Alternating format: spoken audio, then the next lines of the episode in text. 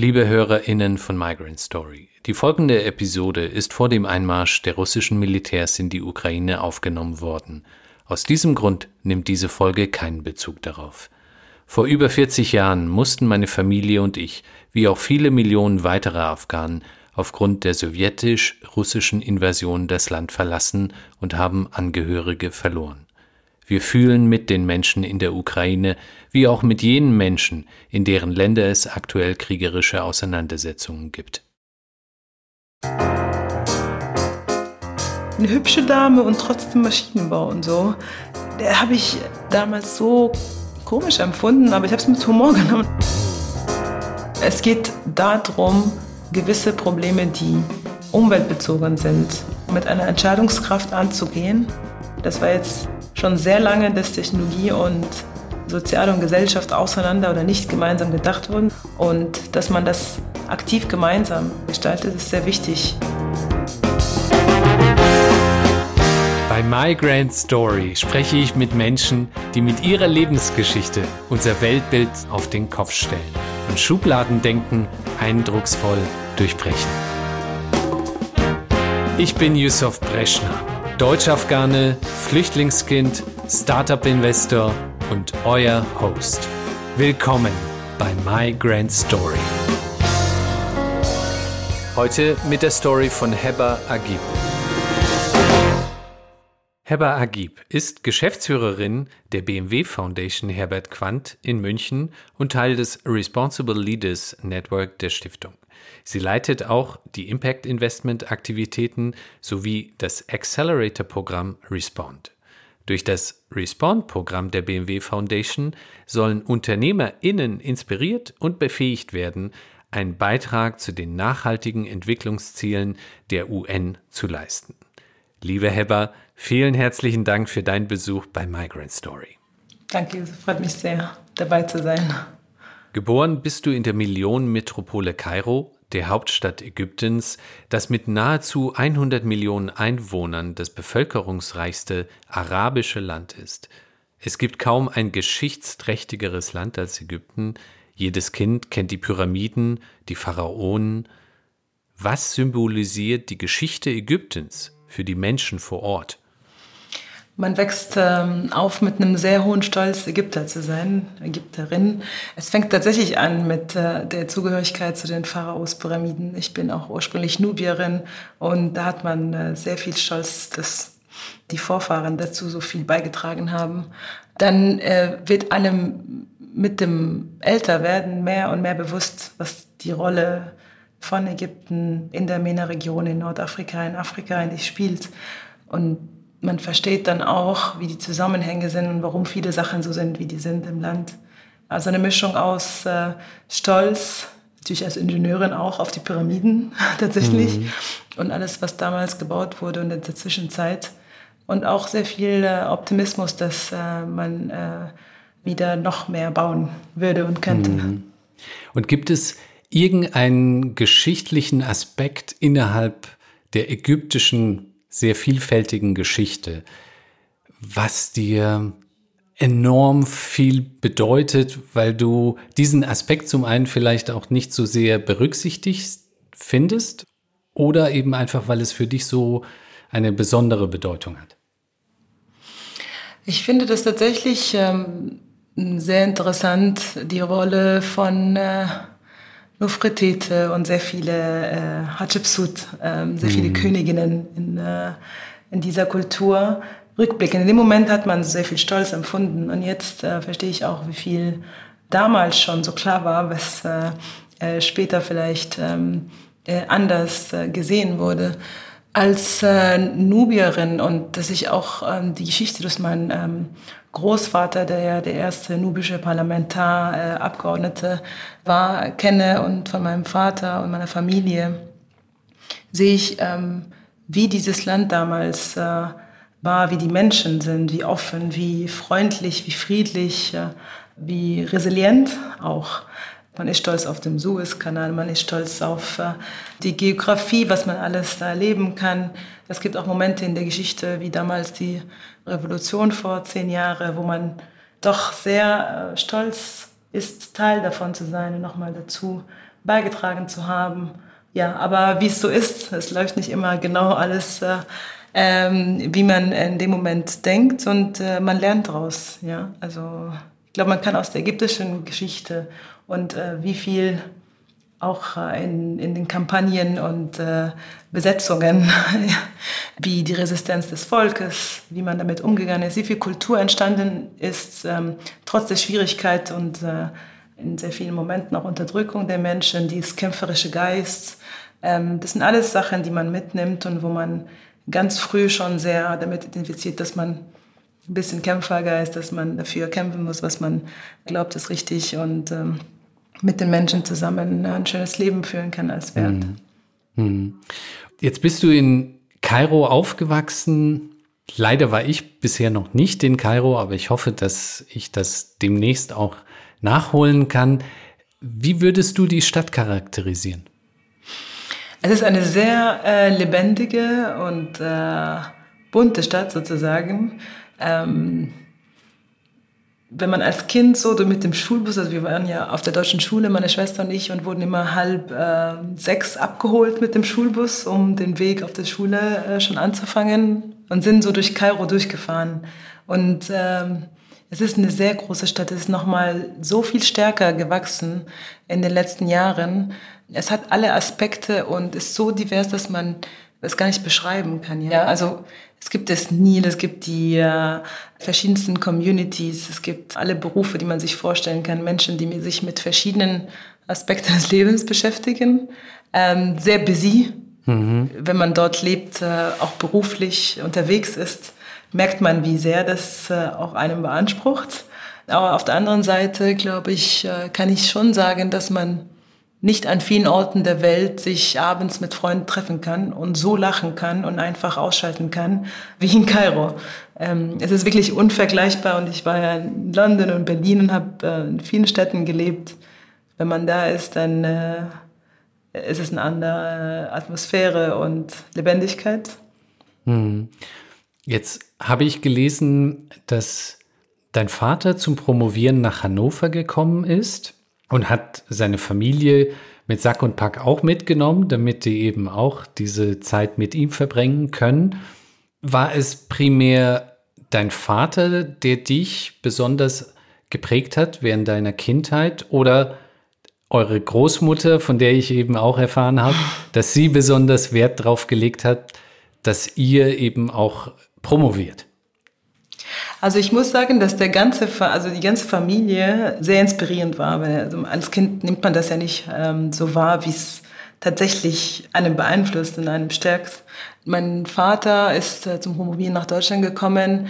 Ähm, meine Mutter ist im Hochzeitskleid quasi ähm, zu ihm nach äh, ähm, damals ähm, Staufen geflogen äh, sie ist auch Ingenieurin. Äh, mhm. Meine zwei Tanten seitens meiner Mutter und Onkel sind Ingenieurinnen. Und äh, mein Vater hat äh, acht Geschwister, die alle Ingenieure sind, äh, außer einer sozusagen. Aha.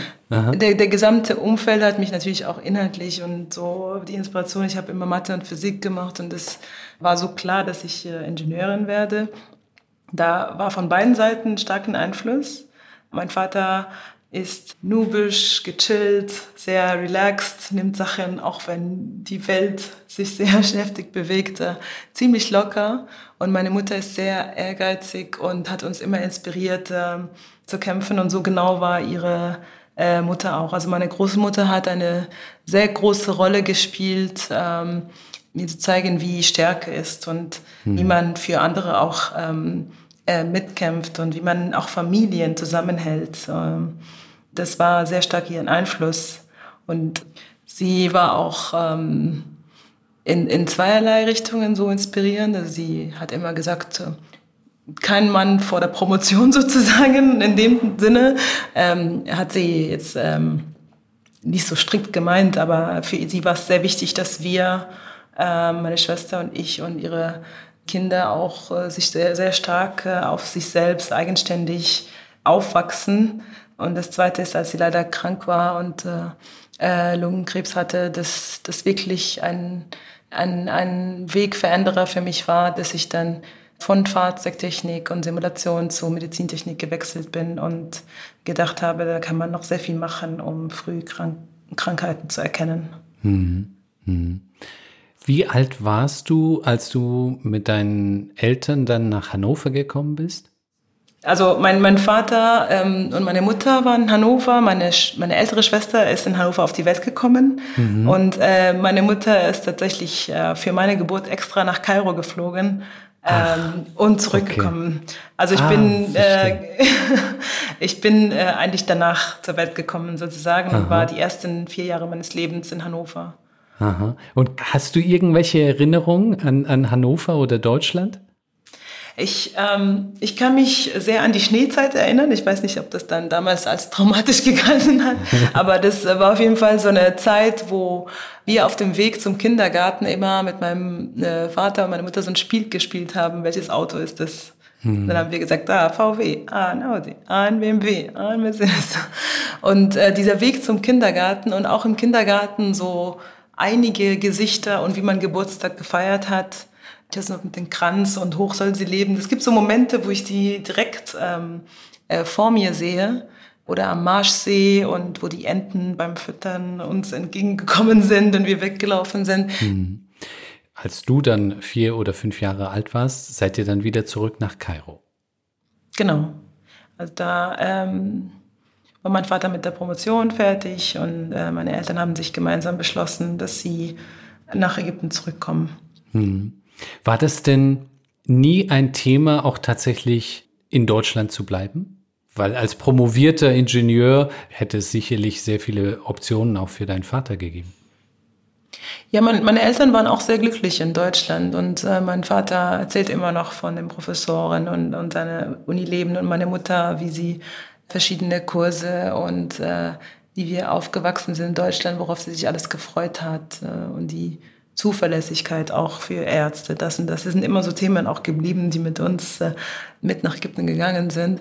Aber für sie war es äh, bewusst eine Entscheidung, dass sie wieder in ihrem Familienumfeld, dass äh, wir in Ägypten aufwachsen als Kinder, auch äh, Bezug zur Heimat haben. Hm. Es ist doch ein bisschen anstrengend, alleine im Ausland zu sein. Und äh, damals war es eine Entscheidung für die ganze Familie, ähm, näher an den äh, an Familie und äh, auch vor allem, was man, meine Eltern immer getrieben hat, äh, vor Ort was aufzubauen, was zurückzugeben. Das ist immer ein Gedanke ge gewesen, mit dem wir aufgewachsen sind auch. Hm, hm. Das ist wahrscheinlich auch aufgrund eures Großvaters, du hast ja erzählt, er war der erste nubische Abgeordnete. Da ist eben sicherlich auch diese Verbundenheit dem Land gegenüber durchgekommen und wahrscheinlich hat sich das auch in der ganzen Familie dann so entsprechend verankert. Ja, wir sind sehr ähm, stolz auf der Herkunft, auf der Geschichte der Familie, auf beiden Seiten. Und wie gesagt, also das, was äh, in meiner Familie so stark war, in unserer Erziehung auch dieses Gefühl und das Wissen, dass wenn man Wissen und Möglichkeiten bekommen hat, unbedingt auch zurückgibt an der Gesellschaft, an der Community, wo man, wo ein Bedarf besteht, etc. Und das ist etwas auch, was wir sehr jung erlebt haben. Hm. Und wieder zurück in Kairo, seid ihr auf die Schule gegangen, auf die deutsche Schule. War das stets für dich klar, dass du Ingenieurin werden wirst? Also für mich war es wirklich, muss man sagen, einfach. Irgendwann kam auch Kunst in Frage, weil es mich interessiert hat. Aber ich war schon immer so ein äh, Mathe und Physik äh, man kann es Freak oder Brain oder was auch immer. Und habe damals auch in der Schule an Mathe, das Bundeswettbewerb Mathematik in Deutschland oder im Baden-Württemberg teilgenommen, äh, mhm. weil es mich interessiert hat. Natürlich kam es so eine Zeit ähm, gegen Ende Abiturzeit, wo ich gedacht habe, was möchte ich? Äh, soll es vielleicht äh, angewandte Mathematik oder theoretische Physik werden? Aber für mich war das äh, praxisbezogene und was alles äh, Ingenieurwesen so mit sich bringt, wenn man äh, Technologie begeistert ist, schon, also für mich war es, muss man sagen, ziemlich früh klar. Mhm. Mhm. Ob dann Bauingenieurin oder Maschinenbauingenieurin, da war noch eine Diskussion auch mhm. in der Familie, wo ich gesagt habe, jetzt mache ich Maschinenbau. Das war schon so ein bisschen okay, bist du dir sicher? Aha, äh, aha. Genau, aber die, die Ingenieurrichtung war schon immer vorgeprägt. Ja, muss man sagen. Aha, Und hast du das als Ansporn gesehen oder war das doch schon auch eine hohe Erwartungshaltung seitens der Eltern und damit verbunden natürlich auch ein gewisser Druck? Das ist eine interessante Frage, weil äh, in dem Moment und dem Alter ähm, nimmt man nichts als Erwartungshaltung so oder ich habe das nicht wahrgenommen. Es war wirklich, was mich interessiert hat und ich habe, glaube ich, in diesen, ähm, wie heißen die, Autografbücher, das sind so Bücher, die Freundinnen und in der Schule und ich war auf einer Mädchenschule, sich so Notizen schreiben und ich habe immer geschrieben, ich möchte deutsche Ingenieurin werden, als äh, sehr jung schon. Natürlich gab es so diese Begeisterung vom deutschen Ingenieurwesen und die, was alles gebaut wird. Es ist ein, ein sehr starker Bezug auch gewesen. Wir hatten auch alle Geräte zu Hause aus Deutschland noch mitgenommen und so. Das war sehr wir waren da sehr verbunden. Also ich habe es in dem Moment wirklich oder in der Zeit sehr stark als äh, Motivation und ähm, ich habe mich so gefreut, als das erste Mal ist diese Stipendien, das war zum Jahr meiner Schwester, sie ist ein Jahr älter, wo es hieß, es gibt jetzt Stipendien, um äh, in Deutschland studieren zu können. Und das war vorher nicht so direkt nach der Schule. Und da war es für mich so klar, dass ich ähm, unbedingt in, in Deutschland Ingenieurwesen studieren möchte als etwas, was mich sehr begeistert hat. Also war ich sehr interessiert. Rückblickend kann man schon sagen, dass hier und da doch eine gewisse Erwartungshaltung in dem, was man erreicht und leistet und äh, an Erfolg war. Aber so auf dem Weg hat man es nicht so gemerkt, muss man sagen. Okay. Aha. Und dann hat sich diese Gelegenheit erschlossen, nach Deutschland zu kommen, zum Studieren. War das zum Studieren oder zum Promovieren? Zum Studieren tatsächlich. Das war ähm, vom Deutschen Akademischen Austauschdienst das erste Jahr 2001. Da war meine Schwester im Abitur und da hieß es, ähm, es wird jetzt eine Stipendien vergeben für Absolventen deutscher Auslandsschule. Und äh, das war auch eine bewusste Entscheidung, würde ich sagen, weil sehr viele dann auf der amerikanischen Uni oder hier und da danach nach der deutschen Schule waren und dann kommt natürlich niemand mehr nach Deutschland zurück und man braucht ja auch ähm, die Absolvierenden und das war tatsächlich direkt nach der Schule. Mhm. Und du bist nach Deutschland gekommen zum Studieren in München? Genau, das war damals, meine Schwester hat äh, ein Jahr vorher Biotechnologie gewählt. Sie war äh, dann auch in Deutschland. Und ähm, wir haben damals schon München für uns beide gewählt, sozusagen, äh, weil wir dachten, da ist sogar ähm, Gentechnik, Biotechnologie und Maschinenbau. Und dann haben wir gedacht, wenn wir zusammen nach Deutschland gehen oder ich ein Jahr später, dann unbedingt in derselben Stadt. Und das war schon dann eine bewusste Entscheidung. Hm. Was war das für ein Gefühl? Weil du ja immer diesen Traum gehegt hast. Du hast ja gesagt, ja, ich wollte deutsche Ingenieurin werden und jetzt kommst du nach Deutschland, nach München zum Studieren und dann denkt man sich, hm, genau voll meine Erwartungen erfüllt oder nee, so hatte ich es mir nicht ganz vorgestellt. Ja, es ist äh, auch schön, dass man eine gewisse Naivität mitbringt, wie Sachen genau sein werden. Ich weiß noch, das war einer, äh, es hieß dann, das, ist, das war der kälteste Winter in 40 Jahre oder so.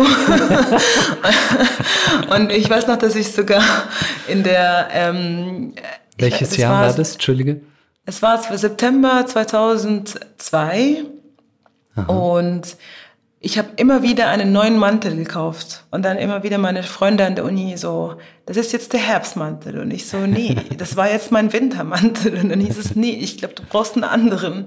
Genau, und dann gab's immer diese Witze mit Asterix und Obelix äh, und Cleopatra, was super gepasst hat mit, mit dem Nubia, mit der roten ja. Nase und den Flipflops. Das, äh, das, war so ein typisches Bild, was mich verfolgt hat äh, in allen äh, Analogien. Es war kalt vom Wetter her, kälter als ich dachte. Äh, es war tatsächlich auch ähm, ein Neuanfang. Also man, man, man denkt eigentlich, ähm, ich bin auf der deutschen Schule, ich kann Deutsch sprechen, etc. Ich kenne die Kultur, ich äh, bin jetzt einfach dann auch dort und hm. man geht auch so mit einem Selbstbewusstsein rein. Ich glaube, das ist auch sehr notwendig, dass man vieles nicht weiß, hm. man so offen ist, ja, und äh, sich alles vorstellen kann und äh, nur das Positive sieht, was auch es war eine sehr positive Erfahrung, muss ich sagen. Ich hm. habe so viel erlebt und so viel ähm, erleben dürfen und können. So viele Freunde gemacht. Es war aber tatsächlich so, ich muss jetzt wieder auf dem Wetter kommen, interessanterweise, weil ich dachte, ich meine, dass es nicht so groß war, wenn es um vier Uhr dunkel wird und, äh, mhm. und man in der Uni sitzt und äh, friert oder was auch immer, kommt es einem schon hart vor. Und tatsächlich, äh, in Bayern war es mit der Sprache nicht so Anfang, nicht so mhm. einfach am Anfang. Ja. Das Maschinenbaustudium hast du für dich auserkoren gehabt und die anschließende Promotion war dann etwas, was du auch unbedingt machen wolltest? Oder war doch die Großmutter, die eben diese Erwartungshaltung auch wiederum gehabt hat, im Hintergrund? Also es ist interessant, wie du es fragst, weil es ist so schwer, die Erwartungen auseinanderzunehmen. Ein Ziel, auch das ich ähm, gerne erreichen wollte oder für mich so als auch Weg gewählt habe, um nochmal eine Fokussierung in einem Bereich ein gewisses äh, Wissen aufzubauen. Und dann kam tatsächlich der Einfluss damals, dass meine Großmutter so krank wurde. Und ich dachte in dem Moment, äh, ich wollte immer näher noch an den Menschen heran und mehr für die Menschen tun. Und hm. habe in Medizintechnik tatsächlich einen Bereich gefunden, wo ich mit Patienten, für Patienten arbeiten konnte und einen direkten positiven Impact mit meinem Tech-Wissen und Simulation und Modellierung und das äh, bringen konnte. Das war dann plötzlich alles sehr nah und äh, realistisch. Hm.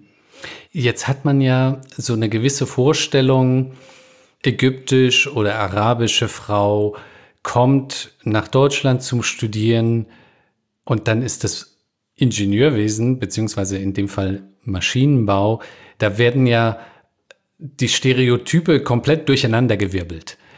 Bist du damit konfrontiert worden, dass, dass man immer sagt, ach was, du kommst aus Ägypten, arabische Frau und du willst sogar Maschinenbau in dem Fall studieren? Ja, also es war eine interessante Erfahrung. Ich glaube, ich habe auch irgendwann so eine Geschichte erzählt, wo tatsächlich ich im Studium gefragt wurde von einer Kommilitonin aus einem anderen Bereich, ob ich wirklich als Frau denke, äh, Mathematik und Physik zu verstehen. Aha. Und das habe ich damals mit Humor genommen, weil wir ziemlich genderneutral und nicht auf äh, Frau kann das und Mann kann das etc. aufgewachsen sind, sondern man weiß, was man kann. Auf einer Mädchenschule merkt man auch überhaupt keine Unterschiede hm. sozusagen. Und solche und andere Kommentare auch von zu der Zeit äh, waren für mich komisch. Ich habe die mit Humor genommen. Ich war aber tatsächlich schon überrascht, wie sehr drauf man drauf angesprochen wird. Also wirklich ähm, auch dieses äh, eine hübsche Dame und trotzdem Maschinenbau und so. Da habe ich äh, damals so komisch empfunden, aber ich habe es mit Humor genommen. Ich dachte auch eine Zeit lang ganz ehrlich, dass es äh, ein Witz ist und, und musste dann feststellen, dass tatsächlich viele denken. Ich wurde auch mal äh, gefragt, ob ich, äh, weil ich immer gesagt habe, ich möchte Familie gründen irgendwann. Und äh, natürlich ist es für mich wichtig, warum ich dann promovieren würde als Frau, wenn ich vorhabe, eine Familie zu gründen oder so. Und äh, das hat ja mit der Familie ein bisschen gedauert sozusagen. Mhm. Aber, ähm, aber das waren für mich nie Gegensätze. Und ich war auch die erste äh, Frau an dem Lehrstuhl, wo ich promoviert habe. Und natürlich ist es anders aber das, was am meisten für mich so wichtig war, ist die Tatsache, dass ich nie wollte, dass es ähm, wahrgenommen wird oder dass man denkt, dass ich irgendwelche Vorteile habe oder einen beruflichen Fortschritt mache, weil ich äh, Frau bin. Weil hm. für mich war es immer klar, ich bringe meine eigene Leistung mit.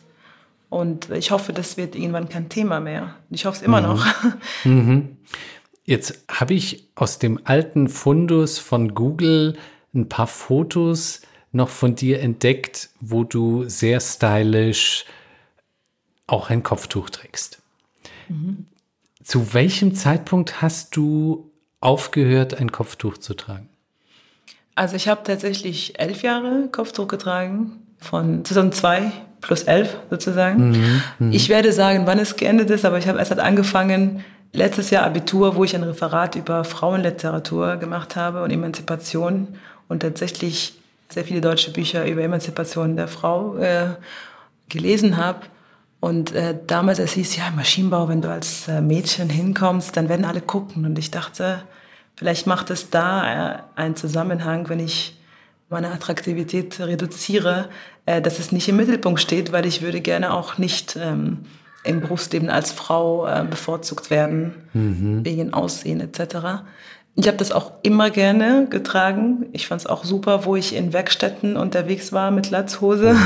Mhm. und äh, die ähm, Frauenbilder, die gehangen sind in der Werkstatt, das war damals nicht verboten, dass äh, auch mhm. Bilder von nackten Frauen etc. in Werkstätten äh, gehangen sind. Und ich war super entspannt, weil ich Kopftuch getragen habe in dem Zusammenhang. Mhm. Ich habe aufgehört, nachdem ich ähm, einige Male darüber nachgedacht habe, ob ich das äh, zurzeit brauche und tragen möchte. Und das war für mich immer eine bewusste Entscheidung, die ich immer treffe. Mhm. Und solange es mich nicht hindert oder irgendwie einen Denkaufwand braucht, ich habe gekitet mit Kopftuch, ich habe alles Mögliche gemacht. Und dann war es ein Moment oder eine Phase, das war wirklich so ein Gedankengang über sechs Monate, wo ich dachte, ich denke, ich kann es jetzt äh, morgens ablegen und ähm, genau und ähm, brauchst du Zeit nicht und das Innere ist ja das Gleiche. Mhm. Mhm. Dass es eine große Entscheidung war, habe ich erst in dem Prozess gemerkt, weil es tatsächlich für mich wie irgendein Kleidungsstück, ein anderes Kleidungsstück war. Mhm. Und plötzlich wurde es zu einer großen Diskussion, ob man, also sowohl mit meinen ägyptischen als auch deutsche Freunden, ob ich dadurch liberaler wäre oder weniger liberal oder weniger religiös oder mehr religiös. Das war so eine große Diskussion, mhm. die man führen musste, wie das viel mehr Bedeutung äh, in Köpfen anderer gehabt hat, als ich je gedacht habe. Wie war die Reaktion, wenn du normalerweise zum Arzt gegangen bist oder so ganz alltägliche Situationen mit Kopftuch und ohne Kopftuch? Gab es da irgendwie einen drastischen Unterschied? Ganz ehrlich, ich habe enge Freunde, die haben im ersten halben Tag, wo ich sie ohne Kopftuch getroffen habe, nicht gemerkt, dass ich es abgelegt habe. Und das zeigt umso mehr, dass es wirklich die Person im Inneren viel mehr zählt, als ob sie jetzt ein Kopftuch trägt oder nicht. Ich habe gemerkt, wie sehr vor allem die ersten Jahre in München und in Deutschland man angeschaut wurde. Also so diese Aufmerksamkeit oder dass man hinguckt. Ich glaube, das ist auch jetzt mittlerweile anders und es war auch in Berlin anders, weil ähm, doch viele diversere äh, Menschen auf der Straße sind. Was auf jeden Fall auffällig ist, dass man, dass man weniger diskutiert und begründet, warum man verschiedene Sachen macht. Also ähm, ich war daran gewöhnt, dass ich gefragt werde, was ich denn sonst so nicht mache und mache und warum ich das trage und nicht. Und das war eine sehr, sehr hohe Konversationsaufwand. Ich habe es oft ähm, mit Humor genommen, habe aber schon irgendwie nach sieben, acht Jahren schon gedacht, krass, was ich alles begründen muss. Also das war auffällig, dass man weniger diskutieren muss, mhm. obwohl der Glaube und die, die Person im Inneren das Gleiche ist. Aber tatsächlich habe ich jetzt im Berufsleben oder in der professionellen Welt nie einen Unterschied ähm, gemerkt. Mhm. Und ich denke, das hängt sehr viel davon ab, dass ich das selber kein, als kein Thema hatte. Mhm. Und es sehr unabhängig, also es sind für mich keine Themen, ganz ehrlich, ob ich das, äh, ob jemand trägt Kopfdosig, das, äh, das glaubt nicht. Es gibt ja so viele Sachen, die wir machen und nicht machen, wegen Grundüberzeugungen, die keiner sieht.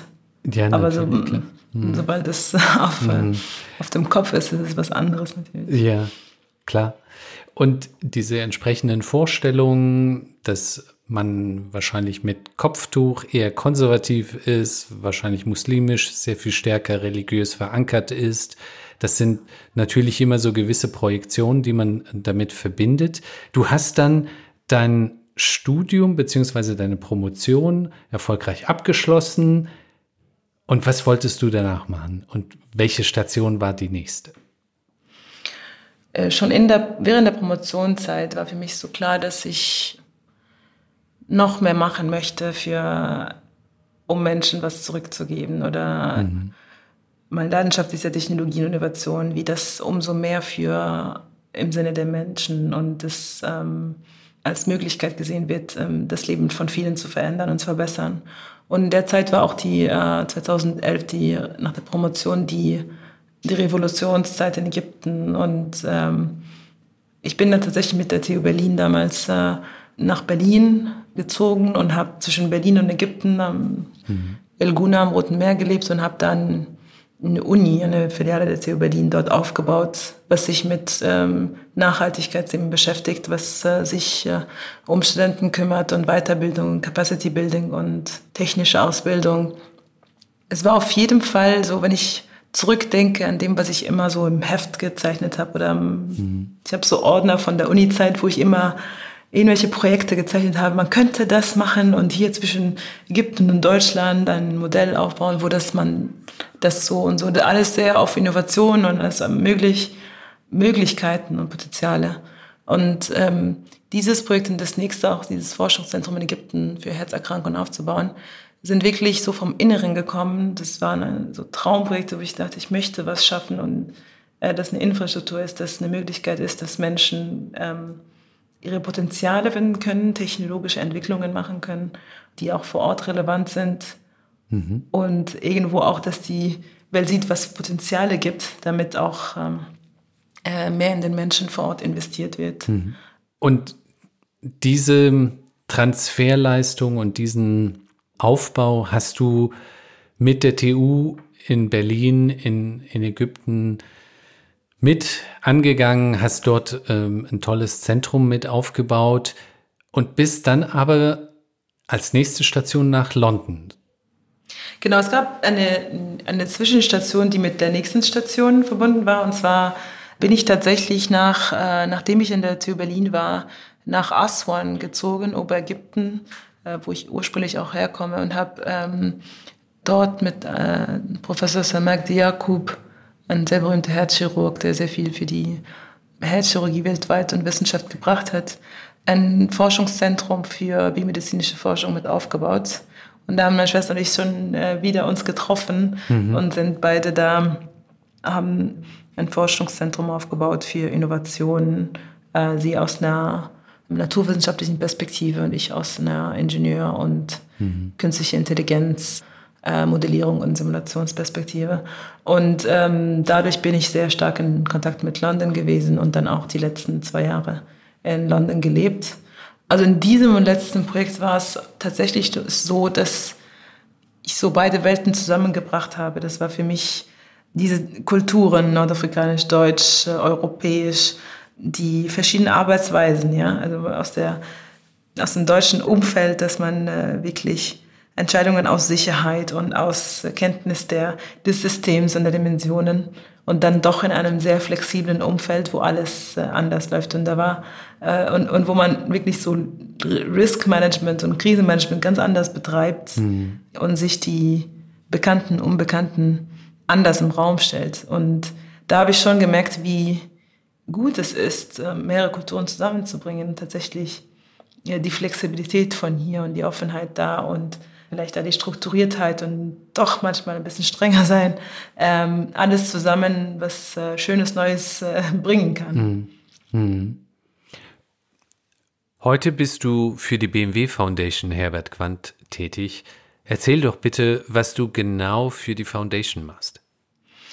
Ich bin äh, bei der Foundation für das äh, Accelerator-Programm Respond und äh, mittlerweile auch Plattform äh, für Impact Tech Entrepreneurship zuständig und habe die mit aufgebaut. Und ähm, es geht hier darum, um verantwortungsvolle Führungspersönlichkeiten, die mit ihrer Arbeit die Welt verändern. Und das ist eine ganz spezielle, spezieller Fokus auf Entrepreneure, auf äh, Innovation und Technologie die im Sinne der Gesellschaft und Umwelt eingesetzt und entwickelt wird. Mhm. Zusätzlich äh, bin ich auch an der Geschäftsführung der Foundation seit Anfang des Jahres und zuständig für äh, Investments und Finance, ähm, was auch eine tolle ähm, zusätzliche Rolle ist, mhm. weil tatsächlich die Verbindung von Technologie, Innovation mit den richtigen Investments, in dem Falle Impact Investments, und dieses Ökosystem zu stärken, mhm doch was ist, wo man sehr viel noch arbeiten muss und äh, Absolut. jede Initiative zählt.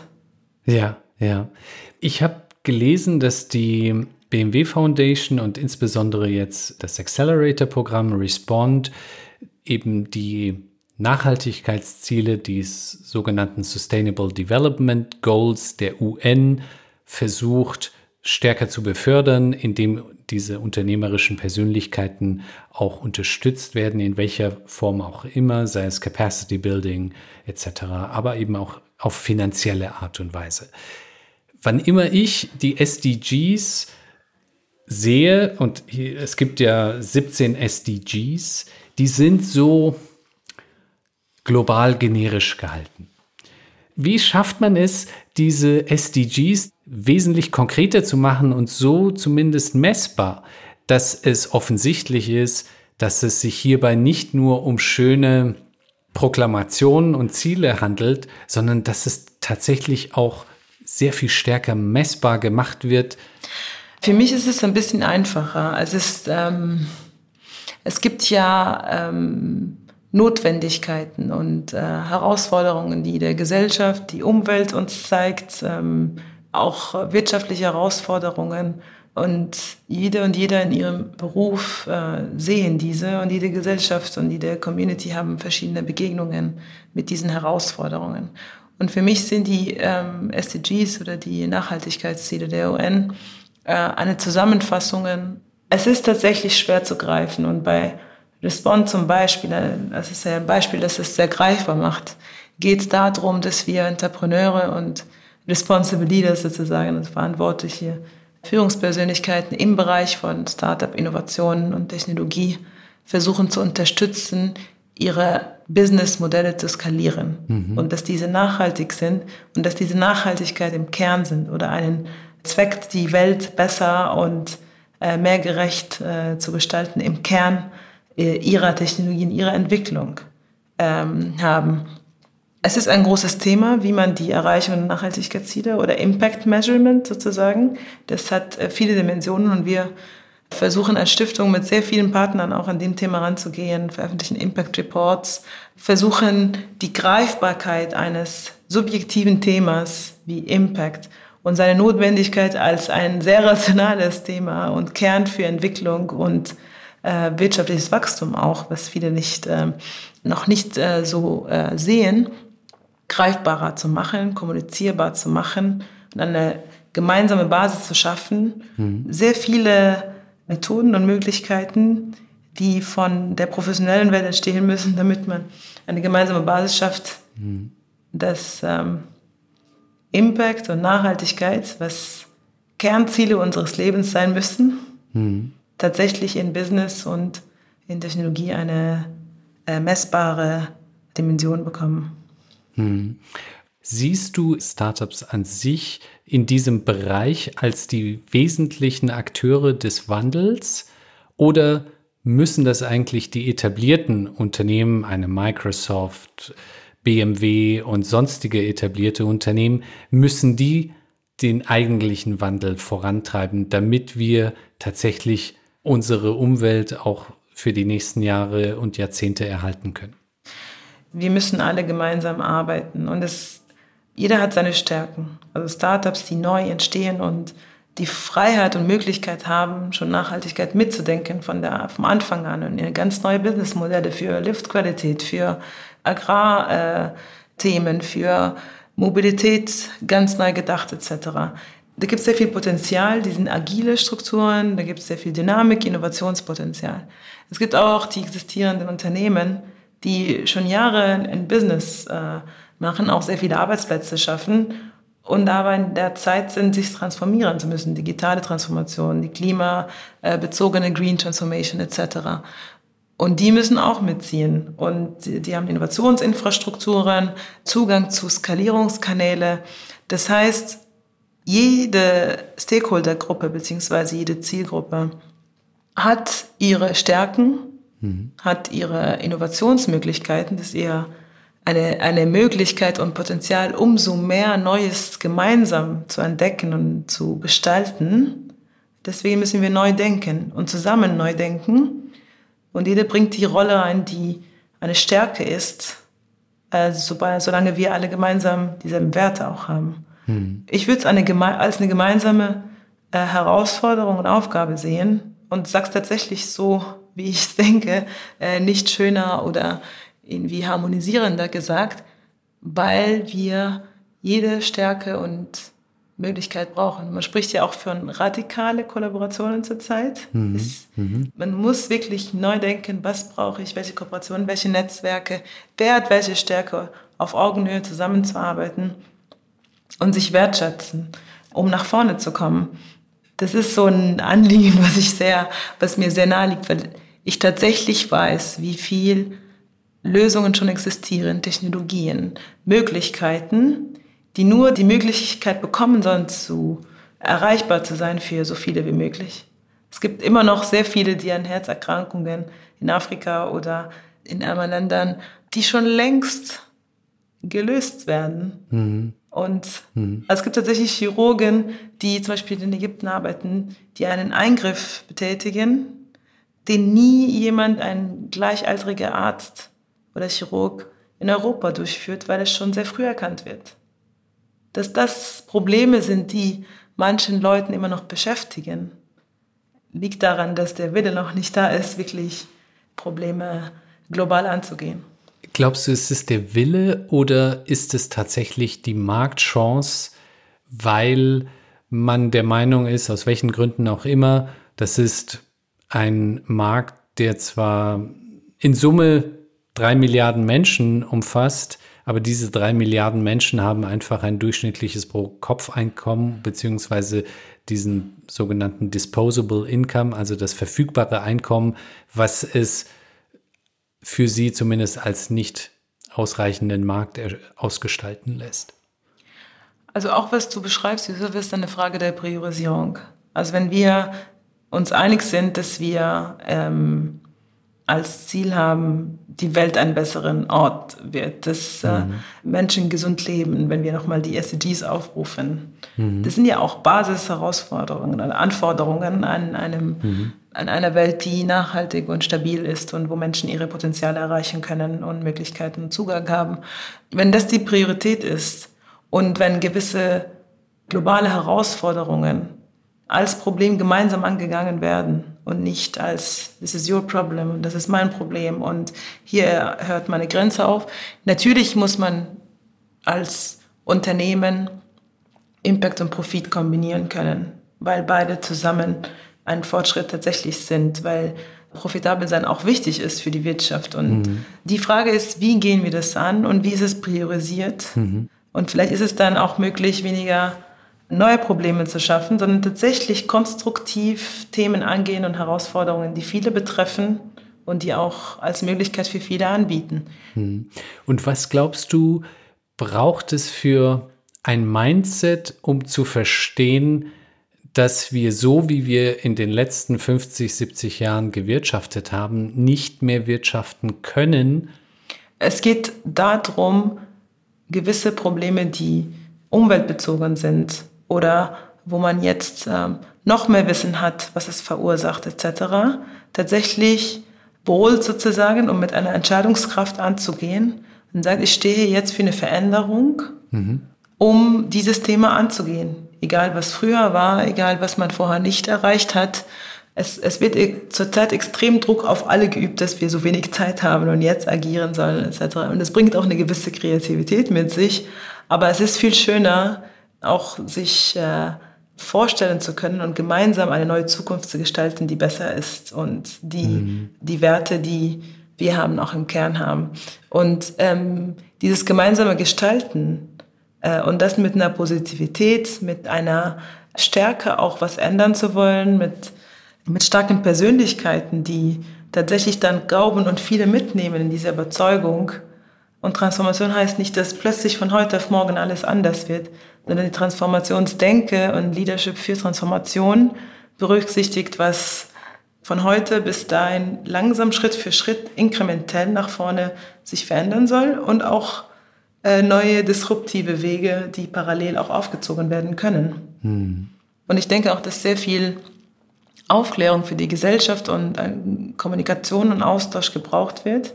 Das war jetzt ähm, schon sehr lange, dass Technologie und Sozial und Gesellschaft auseinander oder nicht gemeinsam gedacht wurden, beziehungsweise jeder sein Ding gemacht hat. Und dann äh, sprechen wir später, wenn es, äh, wenn keiner mehr Gestaltungsmöglichkeiten hat. Und dass man das aktiv gemeinsam äh, gestaltet, ist sehr wichtig. Mhm. es ist sehr schön, dass viele das jetzt auch so sehen. Hm. Jetzt bist du wieder in München und kannst natürlich auch deine Familie besuchen, kannst 30 Tage Urlaubstage, die man dann eben hat, auch wieder die Heimat besuchen. Wie ist das für dich jetzt doch zumindest für längere Zeit hier wieder in Deutschland zu sein und gleichzeitig zu wissen, die Familie ist in Ägypten? Wie ist das emotional für dich, beide Länder und beide Emotionen und Verbundenheiten, die man hat, natürlich auch mit den jeweiligen Ländern zusammenzubringen? Es, äh, die, die Frage trifft sehr äh, äh, so die emotionale Ebene, weil tatsächlich, äh, wenn man so lange zwischen seinem eigenen Land und, ähm, und hier gearbeitet hat und ähm, emotional und äh, beruflich sich sehr alles sehr vermischt, ja. Und äh, die Arbeit wird auch im Kern äh, eine Erfüllung von Zielen und was man gerne gemeinsam für an, mit anderen und für anderen und das, äh, die Gebundenheit äh, vor Ort etc., das, das wird alles so sehr zusammen verwebt. Mhm. Und du erinnerst mich daran, dass es doch eine sehr schwere Entscheidung war, vor zweieinhalb Jahren tatsächlich nach München zurückzukommen und ähm, zu sagen, ich äh, gehe die Thematik anders an und ich möchte systemisch hier und da das verändern und tatsächlich zu packen und zu gehen ähm, und zurückzukehren zu einer anderen Heimat. Also für mich ist es alles ja, hat ein bisschen länger gebraucht, aber irgendwann versteht man, dass man sich in vielen Orten zu Hause fühlen kann und ähm, äh, dass man äh, keine Wahl für oder gegen ein, äh, eine Heimat macht, sondern dass es halt eine Kombination ist. Ich, ich bin äh, sehr glücklich über die Entscheidung. Ich bin auch äh, sehr froh, dass ich auch gelernt habe, dass egal wo man ist oder erlebt mittlerweile, dass diese Wahl muss ich hier oder da sein, keine Notwendigkeit äh, ist, sondern man kann äh, äh, Menschen weltweit helfen und erreichen und dieselbe Inspiration und äh, Motivation haben und das dort äh, von dort zu führen, wo man gerne äh, auch in dem Moment ist. Mhm. Es ist quasi sehr anstrengend zu denken, dass es Grenzen gibt und dass man, wenn man aus dieser halb dieser Grenze ist, dass man dann nicht äh, gerade seinem Ziel treu ist oder seiner mhm. Mission oder Bewegungskraft. Aber dieser Gedanke, dass es äh, doch grenzenlos ist, dass man irgendwo auf der Welt leben kann und trotzdem eine Wirkung und eine Veränderung schaffen kann, die habe ich jetzt äh, auf dem harten Weg lernen müssen, äh, nachdem ich ähm, wirklich lange das äh, Pro und Con und äh, emotional und rational alles äh, in Balance bringen konnte. Mhm. Und da stiftest du mit deiner globalen und kosmopolitischen Perspektive einen großartigen Mehrwert für die BMW Foundation und kannst aus eigenen Erfahrungen schöpfen, wie wir alle Nachhaltigkeit nicht nur regional, sondern im globalen Kontext sehen müssen, um erfolgreich an gemeinsamen Lösungen arbeiten zu können. Eine tolle Reise in persönlicher und beruflicher Hinsicht, auf die du uns mitgenommen hast. Vielen Dank, lieber Heber. Danke, Yusuf. Vielen Dank.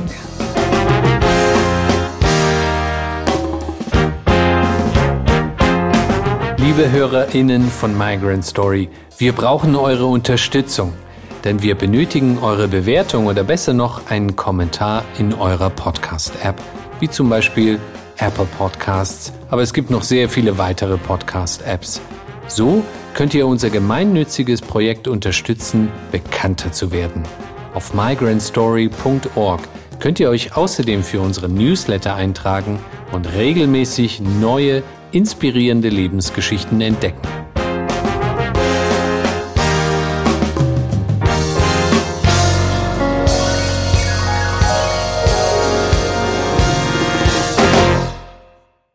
Creative Producer Idir Ben Mama, Redaktion Yusuf Breschner, Ton Erik Gierig, Musik Scream Harder von BIG, Special Thanks Doana Ariane Navid Breschner und die gesamte Breschner Familie.